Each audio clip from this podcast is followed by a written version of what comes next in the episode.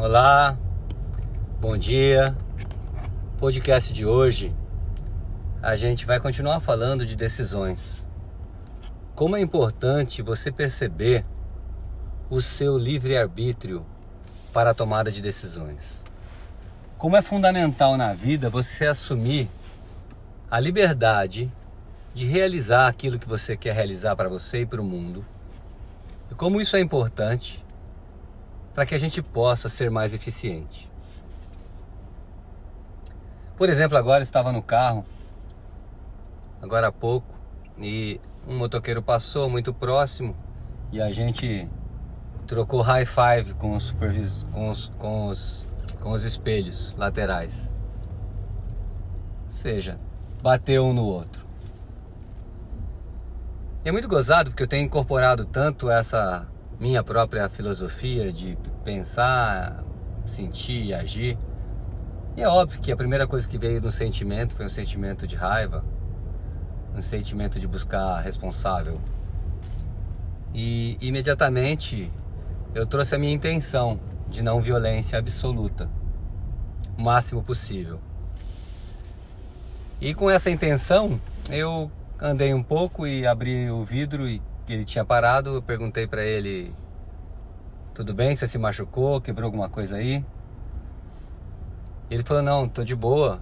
E a pergunta dele na sequência foi: E você, quebrou alguma coisa aí? Tá tudo certo? Vê se ele pegou o meu espelho e mexeu. Falou: Tá tudo certo? Eu falei: Não, tá tudo certo. Foi só um, um cumprimento aí. E ele olhou para mim e falou: Pô, legal, tamo junto. Achei tão lindo isso, porque realmente estamos juntos, né? Estamos juntos contra a violência, porque qualquer um poderia culpar o outro nessa situação. Necessariamente só existe esse acordo de buscar um propósito se a gente realmente estiver junto em decidir não realizar a violência e de fato realizar a paz, realizar o acordo. Já tinha batido não adiantava nada a gente brigar. Já tinha. Se era para ter quebrado alguma coisa, já era para ter quebrado. Era completamente inútil qualquer tipo de reclamação, choramingo ou violência. E a gente teve então a atitude que, por coincidência, talvez não, eu e ele tínhamos a mesma intenção, que era de não divulgar ou de não propagar nada diferente do que é produtivo. Saímos eu para uma reunião e ele provavelmente para dele. Ambos vão chegar bem no trabalho, vão chegar bem nos seus destinos, sabendo que estão exercendo o seu a sua intenção maior. E que estamos juntos. Ele lá, eu aqui, e que estamos juntos nessa jornada. E esse rápido encontro, não da melhor forma, de fato deve ter reforçado para ele e para mim, com certeza, que realmente vale a pena assumir o comando das nossas decisões. E é disso que eu tenho falado, é um grande laboratório, né? Na vida é um grande laboratório, você vai se estudando o tempo todo, você vai avaliando como você sente, como você pensa, como você está agindo, o que, que vem na tua cabeça, o que, que vem no teu corpo né? E que depois você coloca no mundo, que resposta, se você responde de verdade ou se você só reage, se você está preso em alguma coisa ou está livre para decidir, como esse processo acontece, ele é muito fácil, ele é difícil, ele é rápido, ele é curto, isso é um grande laboratório, né? E não tem resposta certa para nada, porque a cada, como qualquer laboratório, os testes continuarão sendo feitos a vida toda.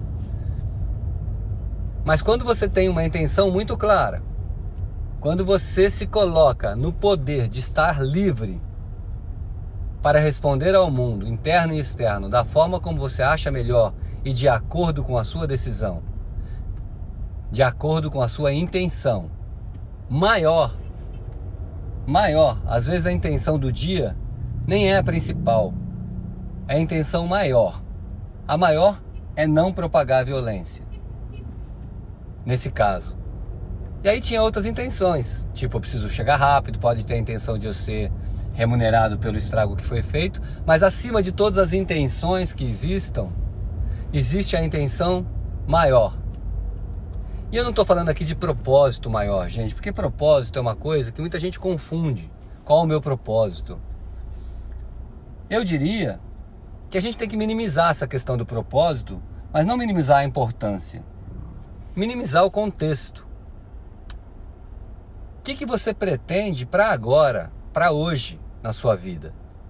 E se você começar a observar a sua intenção para o dia, para a hora, para o agora, e de agora em agora você preenche um dia, de dia em dia você preenche o mês, e de mês em mês você preenche o ano, de ano em ano você preenche a sua vida, você vai perceber que o seu propósito nasce das intenções que você coloca no mundo. E aí, esses suas, essas suas intenções casadas com as suas habilidades vão formatando um pouco aquilo que você quer colocar no mundo, o seu lugar único, a tua profissão, o seu trabalho. Não é uma coisa que você senta para pensar, uau, o meu propósito é. Não necessariamente. Pode acontecer, pode.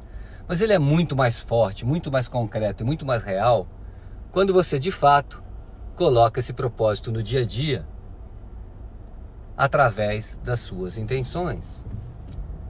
Então, minha dica de hoje aqui no podcast é: observe sua intenção, assuma o poder de decidir conectado, consistente, coerente com a sua intenção.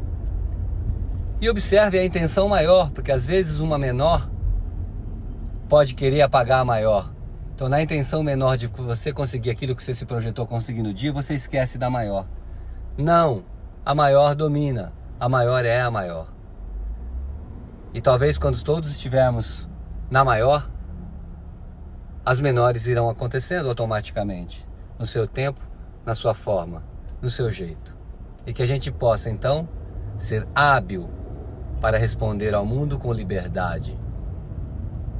E essa essa é a minha jornada, né? Essa é a minha intenção maior.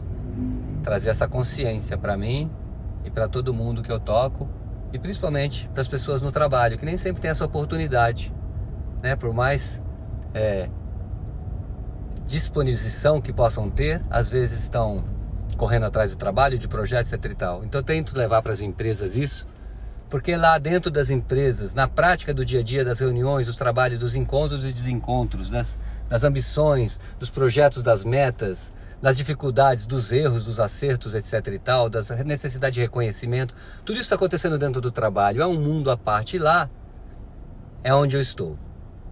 E é lá que eu quero ficar. Um grande abraço e comande a sua decisão de hoje. Qual é a sua intenção? Até o próximo podcast, a gente vai também começar a trazer alguns convidados aqui para bater papo.